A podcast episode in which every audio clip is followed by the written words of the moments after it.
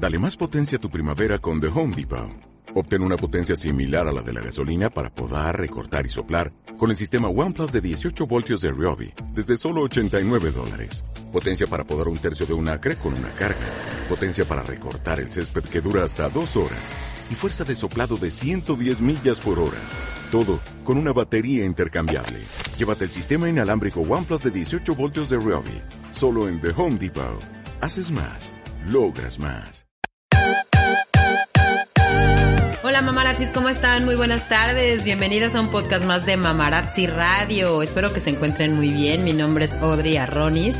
Estamos grabando desde Playa del Carmen, Quintana Roo para el mundo y estoy con mi compañera Sujeira Su. Hola mamarazzis, ¿cómo están? Hola Audrey. Y pues hoy tenemos un tema bien eh, difícil tal vez, Como ¿no? delicadillo. Como delicado, como difícil, pero, pero creo que puede ser que lo llevemos como con mayor naturalidad cuando sepamos un poquito más sobre el tema. Sí, es un poco difícil, pero también con el cual, del cual no podemos escapar y es parte del ser humano, ¿no? Así es, pues es como, como enfrentar eh, eh, la muerte o los procesos que, que nos deja una pérdida también, ¿no? Y para esto hemos traído a Mercedes Navarro, que ella es tanatóloga y que es una muy buena amiga nuestra, se ha especializado precisamente en estos temas y nos vino a visitar desde Cancún hoy, especialmente para Mamarazzi. Hola Mercedes, ¿cómo estás? Muy bien, Sujei, muchas gracias. Hola, Audrey. Gracias Hola. por, por la invitación. No, gracias a ti por venir. Bueno, pero, pero explícanos primero para quienes no, no tenemos mucho conocimiento acerca del tema, ¿qué es la tanatología? Ok, la tanatología se, se encarga del estudio de, de la muerte. La palabra es estudio de la muerte. La realidad es que los tanatólogos atendemos a las personas cuando tienen cualquier tipo de pérdida importante.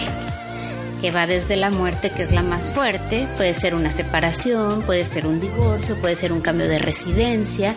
Los mismos niños, si los cambias de escuela, sufren una pérdida por el pierden a sus amiguitos y tienen que integrarse en un nuevo ambiente.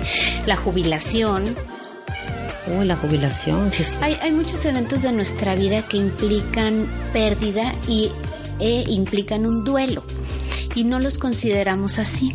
Como que vamos eh, navegando, ¿no? Salimos como podemos de las, de las situaciones conflictivas. Pero todos esos tipos de pérdida atiende la tanatología y lo que ayudamos a la persona es que pueda llevar un proceso de duelo sano que pueda sanar ese dolor. No es que se le vaya a quitar el dolor, pero en lugar de que su proceso se prolongue, va a ser un proceso más corto y de una manera sana.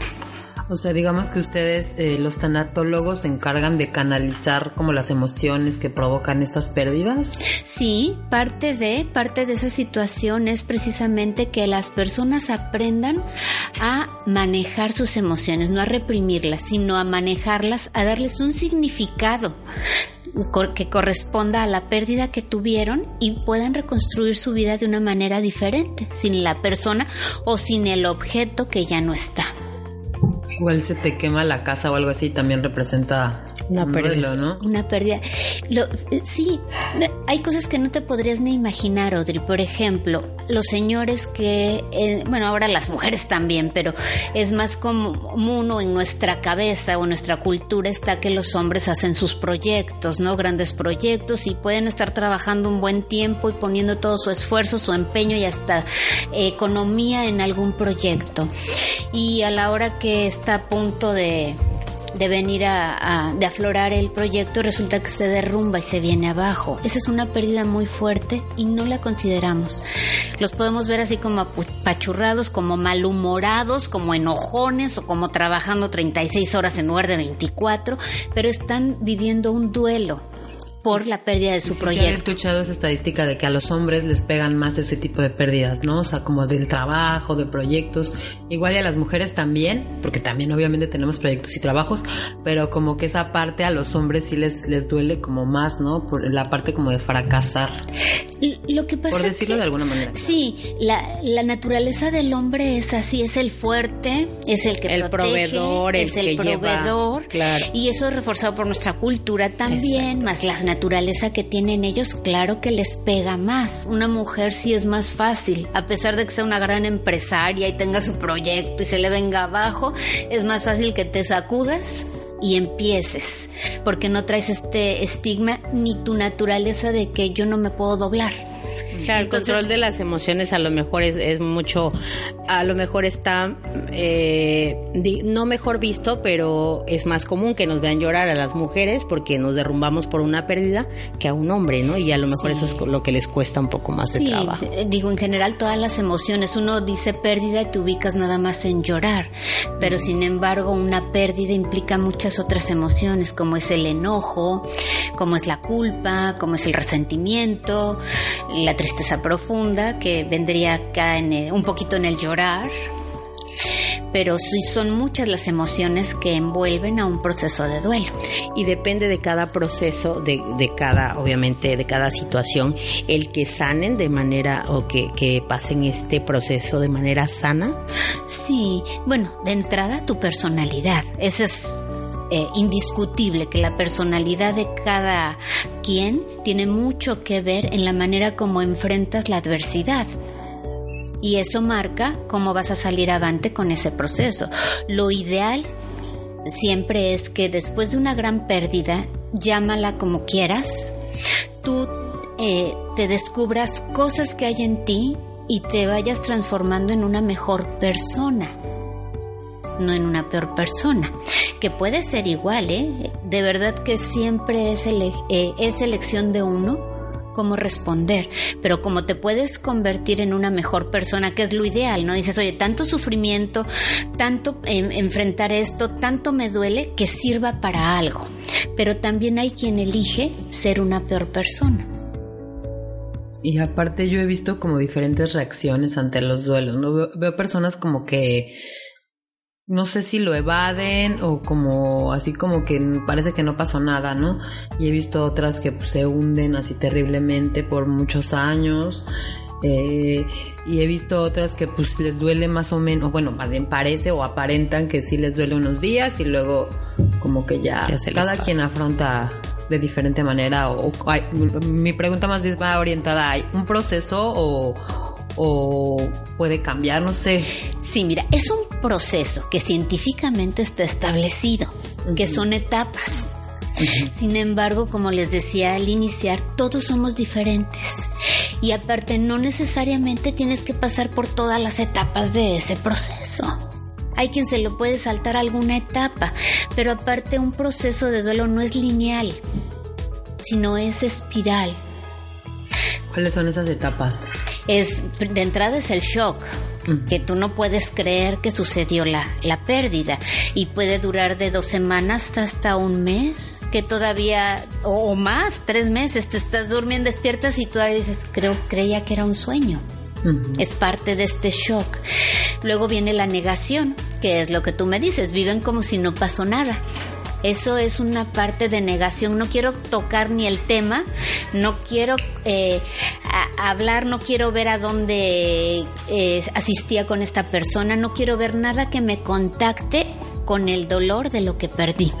Entonces evades totalmente y te dedicas, así como tú, lo decías, ¿no? A, vivir como si nada hubiera pasado. Después viene una etapa también que se llama negociación que es esta donde se carga más la culpa, es si yo hubiera hecho esto, no hubiera pasado esto otro. Es en donde tratas tú de revertir el tiempo, como que en tu mente quieres regresar el tiempo para que las cosas no hubieran sucedido como sucedieron. Y después viene una etapa de tristeza profunda, que muchas veces la pueden confundir con una depresión clínica pero no, es una tristeza profunda y finalmente viene la añorada este, aceptación. Oye, y esa tristeza profunda se manifiesta así como que no sé, nada de... ¿Cómo se manifiesta? ¿A qué le llamamos tristeza profunda? Es el, como el dolor, el llanto, el recordar tal vez o... Sí, no, la, La tristeza profunda se experimenta muy al principio, cuando tú no tienes energía ni siquiera para abrir el ojo. O sea, no quieres ni salir de tu cama, todo el tiempo lloras y no sabes ni por qué lloras. Estás así y empiezas a llorar, a llorar. El ánimo está hasta abajo, tu energía está totalmente en cero. No, no quieres hacer nada, no te quieres mover. Te lo pregunto por una cosa. Hace hace como menos de un mes murió uno de mis perritos. Mira, ya quiero llorar. Este, y ahorita yo estoy pasando por una etapa en la que me siento mal por cualquier cosa, haz de cuenta. Sé que para muchas personas que se te muera un perrito no es nada, pero para mí sí, mira, ya quiero llorar. Entonces, estoy en una etapa así como que nada me satisface, todo me da flojera y yo estoy pensando que tengo que estoy deprimida. ¿Pero puede ser por eso? Más bien tienes esa tristeza. Fíjate que este tema de las mascotas, eh, como tú dices, para alguien será no importante. Es bien importante, porque para ti era un vínculo importante tu mascota. El vínculo de amor es lo que marca el dolor hay a quien el, carro puede ser su la cosa más preciada, ¿no? Y puede sufrir muchísimo por el, el carro. ¿Qué pasa contigo? Como la mascota, como otros duelos están estigmatizados, o sea, ¿cómo vas a estar sufriendo tener un duelo por un perro, Audrey? ¿No? Entonces tú misma reprimes todas esas emociones, no te das ni siquiera el permiso de decir, pues sí, se murió mi perro y estoy muy triste y quiero llorar y dejo salir la lágrima porque pues extraño a mi perro porque era llegaba y era el único que salía a recibirme, ¿no? Los hijos no, pero el perro sí. No, y ahorita que, mencionabas las etapas, o sea, sí me identifiqué con completamente. Entonces como que de repente así me, cayó el 20, porque esto, esta última semana estaba pensando eso, bueno, yo creo que yo estoy deprimida porque tengo todo, estoy sana, bla, bla, bla, y, de repente todo me da flojeras de cuenta. Sí, sí, y, y bueno, hay que aprender cómo a distinguir la depresión de la tristeza profunda. Obviamente si estás en la tristeza profunda, quizá no puedas tener esta capacidad ahorita o claridad, no capacidad, claridad para distinguir de una depresión. La depresión se manifiesta de muchas maneras, pero ahorita tenemos un... tienes una causa para estar así. Y sigue siendo funcional, ¿verdad? O sea, no tienes ganas, tengo desánimo, estoy medio enojada, pero eres funcional. Sigues yendo a trabajar, eh, sigues este, desarrollando tu trabajo de una manera óptima. No, no tienes una depresión. Una depresión pues nos confunde mucho, nuestra memoria no está aquí, olvidamos todo, que parte de un proceso de duelo sí tenemos una, una temporada que se nos olvida todo que vamos para al súper y resulta que llegamos al, a la escuela y, nos pasan cosas así, ¿no? Porque nuestra mente no está al 100. Y aparte estas etapas, puedes tú ya haber pasado por la negación y a lo mejor estás en una tristeza profunda. O estás en un momento que dices, ay, me siento que creo que ya estoy en la aceptación y resulta que a las tres horas estás llorando desesperadamente, porque así es, te digo, es como una espiral el proceso de duelo. Vas y vienes entre las cinco etapas, vas y vienes, vas y vienes, hasta claro que cada vez que hay uno se podría pensar como retroceso, ¿no? Ya había pasado por el enojo y resulta que tengo otra etapa que no puedo ni que me vean porque me enojo. Me enojo con el que se estaciona junto a mí. Te iba a preguntar, como cuánto tiempo pasan, eh, eh, tendría que pasarte esas etapas, porque eh, yo también tuve una pérdida hace unos meses, pero de repente sí me entra como esa tristeza. A lo mejor muchos dicen, ay, pues es que eres muy fuerte, ¿no? O sea, ya pasaste, ya, este, ya lo superaste, ¿no?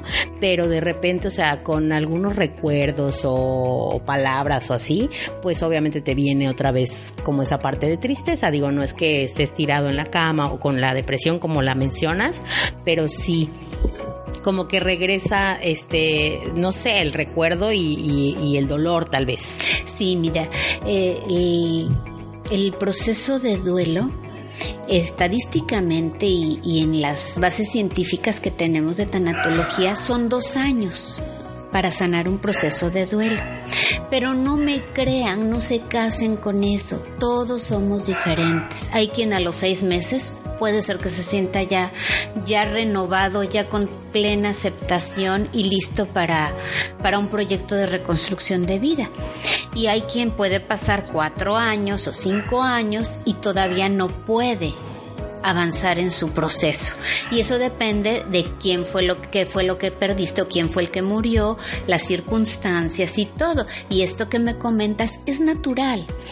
Las, la, una, fechas importantes nos hacen contactar más con la añoranza. Pues claro que extrañamos a lo que amamos se murieron, pero los amábamos. Y cuando ves, cuando ves fotos, pues igual. Y, y, digo, y los seguimos amando, porque el amor sí no se muere, se, se pierde esa parte física. Entonces hay fechas específicas, hay momentos reunión familiar y dices, aquí como que me falta uno. Claro. Y claro que es esa añoranza y viene la lágrima. No es que te tires, como tú me decías, no es que me tire. Ni tampoco es el mismo dolor del principio, Sujei, ¿o sí? No, no, por supuesto. Es totalmente diferente, se va modificando el el dolor, porque no es sufrimiento. El dolor es inevitable, el sufrimiento es opcional. Entonces eso se va modificando.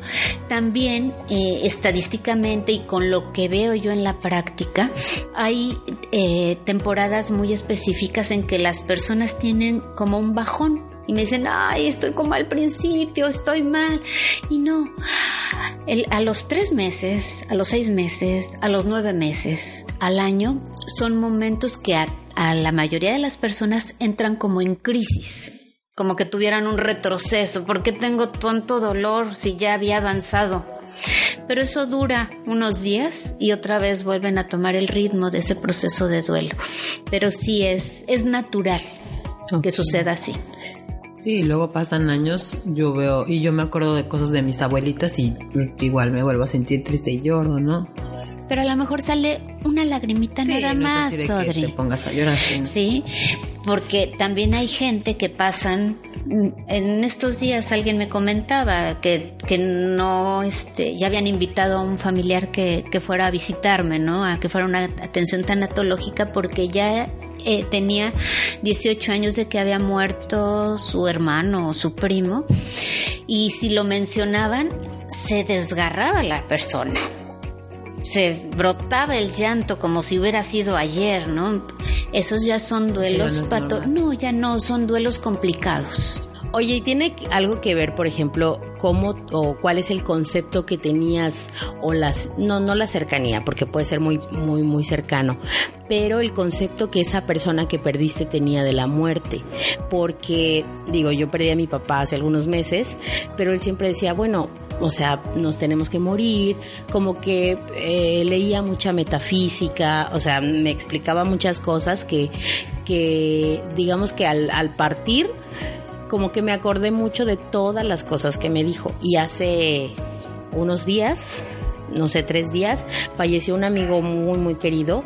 Y, y también, o sea, y fue una persona que vivió su vida como, como muy...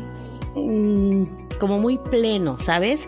Como que siempre este, disfrutaba lo que hacía, como que siempre decía, el día que yo me muera voy a estar totalmente tranquilo porque ya viví lo que y, disfruto lo que lo que hago y cada día era así como que súper importante para él. Entonces, cuando, cuando me enteré, pues sí, dolió, pero siento, o sea, como que siento tranquilidad. Sí, sí tiene mucho que ver. Y tiene que ver porque ahí tu, tu papá, por ejemplo, le dio apertura al tema de la muerte que siempre andamos huyendo de él. De alguna manera, en su creencia o en lo que él pensaba, leía, contigo hablaba acerca de la muerte. Y eso, por supuesto, que ayuda mucho a las personas que se quedan, porque tú sabes que él está en un mejor lugar, sabes que, que no solo se termina la parte física, entonces, eso te da mucha paz y tiene mucho que ver la creencia que tenga la persona y que tanto obviamente lo platicó y se habló en la familia. Claro, y es que comentábamos hace ratito fuera del aire, ¿no? Los mexicanos como cultura tenemos la muerte eh, en nuestro lenguaje cotidiano, pues de manera muy normal, pero como decías es como de manera inconsciente también, porque ay no, me voy a morir o este, no, no puedo llegar tarde porque mis papás me matan o me muero de hambre. Me muero de hambre o estoy muriendo de sed. mueres. Ándale. O sea, como muchas cosas sobre, sobre morir, ¿no? Sí, y como te decía, lo dice uno de manera inconsciente. Sin embargo, lo empleas para las cosas que para ti son terribles. O padres también, ¿eh? Porque eso de estar que te mueres. sí, sí. Está de muerte ese lugar. Sí. ¿No? Sí, también. mala muerte. también, también de mala muerte. Oye, pero tenías como, dijiste algo, mencionaste algo de cómo se, cómo se habla el tema de la muerte, este, pues para quien se queda, ¿no? Digo, para quien se va, este, ya pasa a otro, no sé, a, a otro lugar, a otra forma, pero para quien se queda, este, cómo, cómo tratamos ese tema de la muerte o sea, cómo lo hacemos más llevadero o más natural y que no nos cueste tanto trabajo, porque a mí por lo menos me, costó mucho trabajo decírselo a mi hija, por ejemplo, ¿no? Bueno, ¿te refieres a que no nos cueste tanto trabajo en manejarlo con los de alrededor o con nosotros mismos? Pues de las dos maneras. De las dos maneras. Con nosotros mismos, pues claro que nos va a costar. Es lo que te decía. Cuando perdemos lo que amamos, duele. Y una parte bien importante en un proceso de duelo para avanzar es llegar a una completa aceptación. De verdad aceptar y darnos cuenta que no podemos controlar si nos vamos, nos ubicamos en, en la muerte. No podemos controlar la vida de los que están a nuestro alrededor. Si lo ponemos en el ejemplo de proyectos, la verdad es que en la vida es una realidad que no podemos controlar todo. Así seamos tan exactos, tan precisos, proyectemos y lo pensemos y lo anotemos y lo calculemos. Hay muchas variables. Hay muchas variables que en algún momento pueden modificar tu expectativa. Entonces, eso es algo que, nos puede ayudar mucho a todos, ¿no? Darnos cuenta que no tenemos todo bajo nuestro control, que la vida cambia, la vida cambia en cada segundo para bien o para mal, pero hay cambios. Todos esos cambios son pérdidas. Si nos ubicamos en un niño, me callo.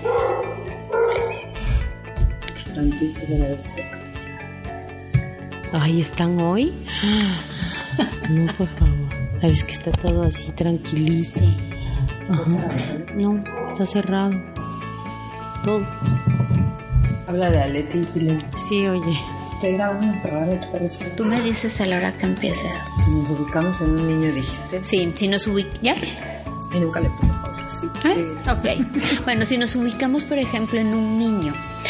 ¿Qué pasa cuando pierde un diente? Es una pérdida, pero ¿qué tal se la manejamos de padre? ¿El ratón te va a traer? Es una pérdida que les encanta. Ay, claro, es una pérdida que, los que les encanta. ¿Qué pasa con la muerte del ser humano? Por ejemplo, en los niños tenemos que educarlos y enseñarles que hay un ciclo de la vida. Que nacemos, crecemos, nos reproducimos, nos hacemos viejitos y llega la muerte. De entrada es lo primero que hay que enseñar a los niños, aunque sabemos perfectamente que se mueren niños, grandes, o sea, no importa la edad, pero a un niño lo primero es para que no tenga ese miedo, es parte del ciclo de la vida y buscar las oportunidades que tenemos, a lo mejor de sembrar una plantita y que le dé seguimiento a esa plantita, cómo las pones la semillita, cómo nace, cómo crece, cómo sale la florecita, cómo se muere después y después regresa a la tierra y nutre otra vez la, tierra. O si la mascota se murió, en lugar de correr y reponérsela antes de que se dé cuenta, buscamos el pez rojo con la raya negra para que no se dé cuenta el niño que se le murió su pez. Más bien enseñarle que, bueno, también los pececitos se mueren y hacer un tipo de entierro del pececito. Y si el niño llora, pues está bien que llore por el pececito y después va a estar bien, ¿no? Son momentos que tenemos en la vida que podemos aprovechar para no ocultar la muerte. un pajarito muerto en lugar de ni lo veas. No, no, no. no. A ver, se murió, mira, ya se murió, ya no respira, ya no tiene frío, ya no necesita comer. Vamos a enterrarlo. Y son esas oportunidades que se que nos va dando la vida. Y es que a veces lo toman mucho mejor Sí, que los adultos, ¿no? Bueno, sí, los niños son sabios porque no traen colgando tantas cosas como nosotros conforme vamos creciendo. Pero los niños también viven sus etapas del duelo. Las mismas que vi- vivimos los adultos, las viven los niños. No, es que a ellos les dura un día. O, igual, o sí, la, de repente lo puedes encontrar mal, de mal de humor. sí, de, de- sí de- depende del tipo de pérdida, que tanto convivían con la persona, qué es lo que perdieron. Obviamente para un niño lo más importante es su mamá. Sí. su mamá y el, y el papá, pero primero está la mamá porque es la que les provee su comida, su ropita, les, les, les, les protege todo el tiempo. Entonces es bien importante para los niños eso. Qué padre. Sí. Sí, este, regresando al ejemplo de mi perrito, pues yo lo vi con mi hija, ¿no? Ella, ella lo tomó súper bien. Y todos me preguntaban, ay, ¿y Luna, ¿cómo está? Y yo, no, súper bien. Así como si, como si nada. O sea, sí sintió feo y luego dijo, ay, pobrecito. Y ya. Sí. Ya, o sea. Y luego a mí me veía, llorar- y me veía llorando así por mi perrito. Ay, ya, mamá. Así me decía. Sí, y bueno, eso también es otra, es otra cosa que educa. Cómo reaccionan los adultos ante las pérdidas.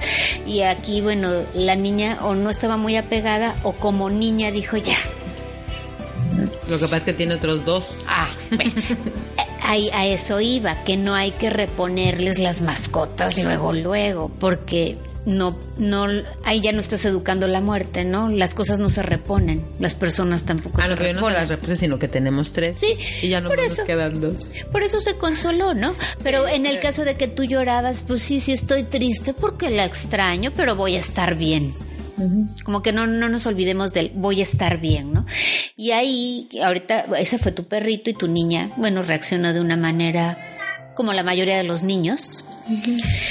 Pero cuando es una pérdida más importante, también le damos permiso a ese, a ese hijo de que pueda expresar sus emociones, que eso es lo importante, enseñarlos a expresar sus emociones, a expresar sus miedos.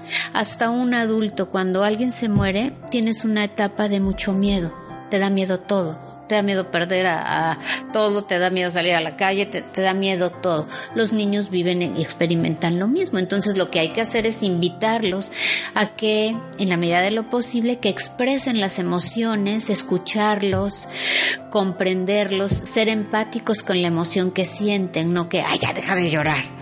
O, o ya deja de brincar, tienes que llorar porque se murió. No, no, no, no. Oye, y es difícil ser tanatóloga porque ahorita que, que te estoy escuchando, cuando llega un, un paciente y, y está en la etapa del dolor profundo, de, de, de la tristeza profunda y llora, bueno, yo, yo no podría ser tanatóloga porque me pondría a llorar con él, ¿no? Pero, pero creo que necesitas como mucho temple y pues para acompañar a esa persona, ¿no? Así es, mira, así como cada quien tenemos con vocación para diferentes cosas, esto me queda claro que es podríamos decir don, habilidad o lo que lo me quieras llamar para aprender a, a ser compasivo con el dolor del otro y tolerar el dolor del otro. Porque imagínate que si te van a ver y te sueltas llorando Sí, junto con él, pues ya no fuiste como un soporte en ese momento que te sientes tan débil y vulnerable. Y obviamente tienes que trabajar mucho, como estar muy pendiente de tu persona, eh, mucho trabajo personal. De hecho, pues soy ser humano como cualquier otro, con así que me enfrento a dificultades, a cosas, también me enojo, también tengo problemas.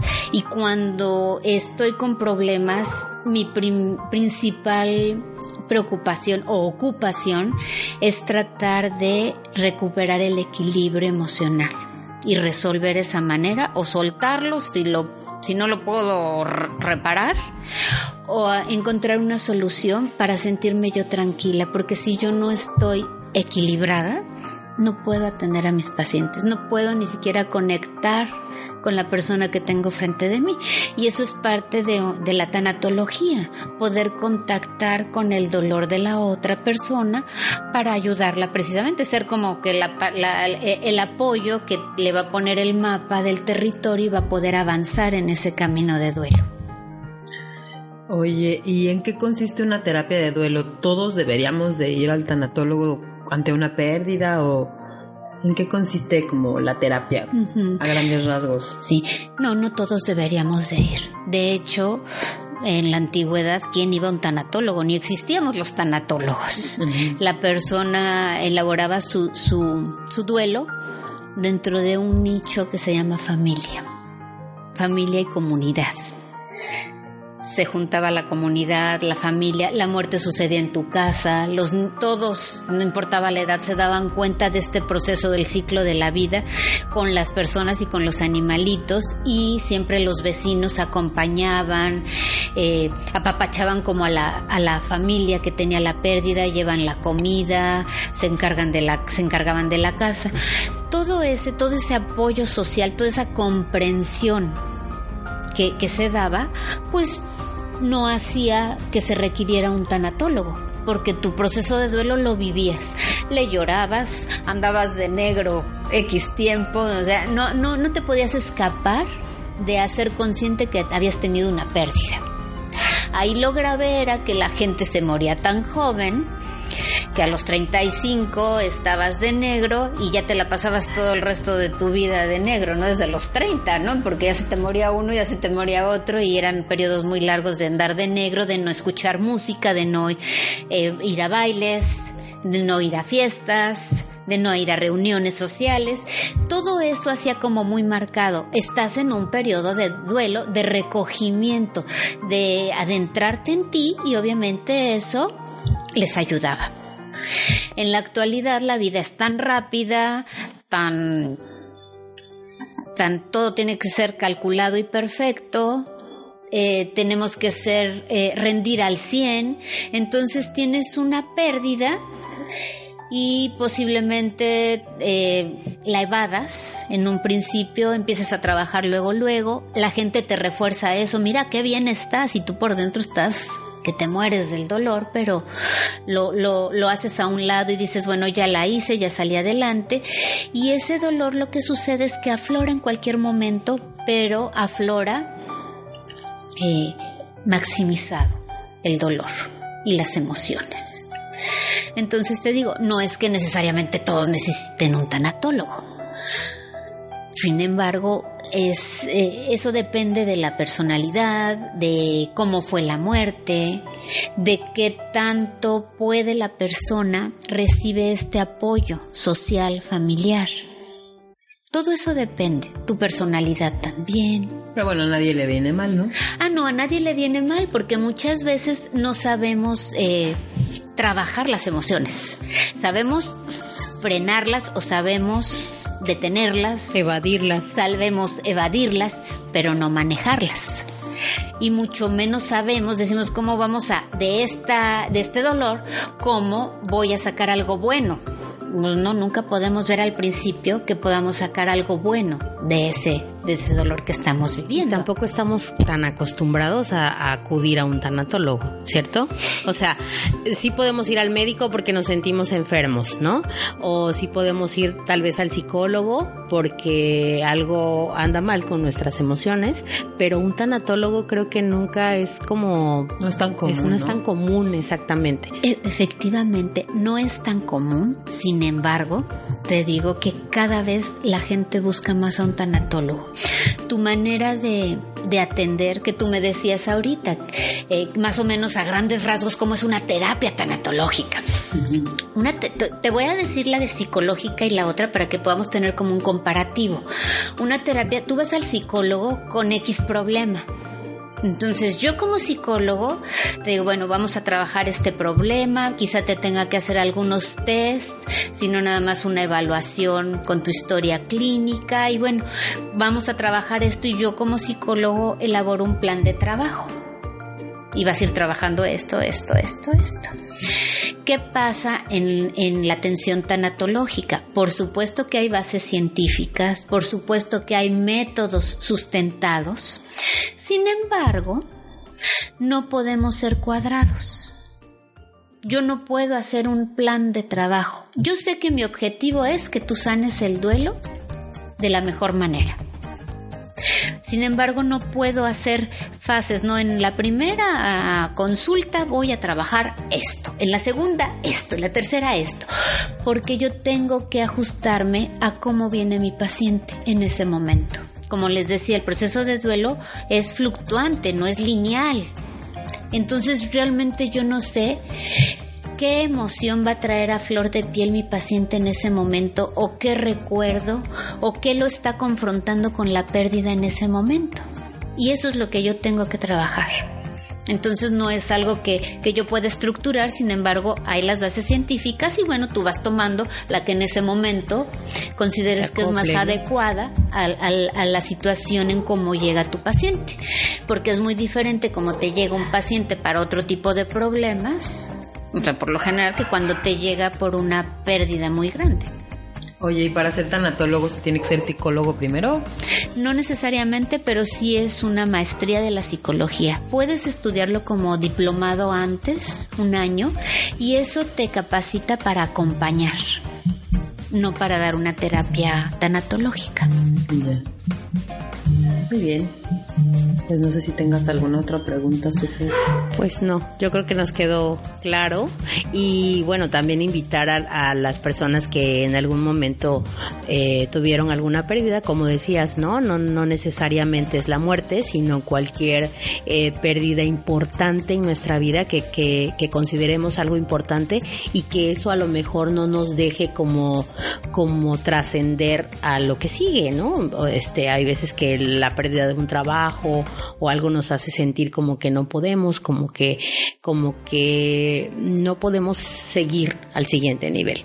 Entonces, yo creo que una, una terapia con, con un tanatólogo sería no lo, no lo dejen, puede ser una gran ayuda en un momento tan difícil, ¿no? Porque una pérdida de una persona o, o de cualquier cosa es muy difícil, ¿no? Sí, fíjate, de hecho eh, he atendido varios casos, bueno, ya tengo muchos años en esto, ya tengo 17 años en esto. Ah, bastante. Eh, me, me buscan personas cuando pierden su proyecto de vida. Este te parecería Está raro, sí, Está raro, ¿no? Pero bueno, eh, digo, trabajamos muchas cosas los tanatólogos. Obviamente el, el, el, mayor porcentaje son, son las pérdidas por muerte, pero también atendemos otros tipos de pérdidas, como es el divorcio, como es, le digo, eh, eh, atiendo personas que pierden su proyecto de vida. Así como cuando no sabes para dónde vas, también, ¿no? Claro, como cuando te, no sé, te vas de un país a otro, de una ciudad a otra, de una escuela a otra. Entonces sí es como esa pérdida, ¿no? Sí. Pues bueno, pues muchas gracias, Mercedes. Un gusto que estés aquí. Me encantó tu plática. Gracias. No, gracias a ustedes, Sodri. Gracias, este, Sujei. ¿Y dónde te pueden contactar? Dices que atiendes también aquí en Playa, en Cancún. Sí, atiendo aquí en Playa del Carmen y en Cancún. Y para cualquiera de los dos lugares me pueden contactar al 998 2601 561. Ok, ¿tienes alguna página de Facebook? Pueden encontrarme en Facebook como Centro Tanatológico Renacer, en Google como Centro Tanatológico Renacer, también está mi sitio web que es Centro Tanatológico Renacer, con que le pongan Centro Tanatológico Renacer ahí van a encontrar eh, a través de internet cualquiera de los enlaces en donde me pueden localizar. Perfecto. Muchas gracias, Mercedes. sí, también eh, déjame, permítame decir con la ventaja de que me ajusto también a las necesidades de las personas, porque también doy la, la consulta a través ya sea de FaceTime o de Skype cuando las personas no pueden acudir al consultorio. O sea que digamos también atiendes a distancia. Sí, Normalmente los atiendo pues cuando no hay otra, ¿no? La persona necesita esa ayuda y bueno, a través de, de los medios del internet, eso nos facilita poderlos este, atender. Parecería que no es posible. sin embargo se aprende a contactar también por las personas a través de una pantalla. Sí, me imagino. Pues muchas gracias eh, Mercedes, muchas gracias Mamarazzis, muchas gracias Sujei. Gracias, nos escuchamos entonces. Chao. Chao. Bye.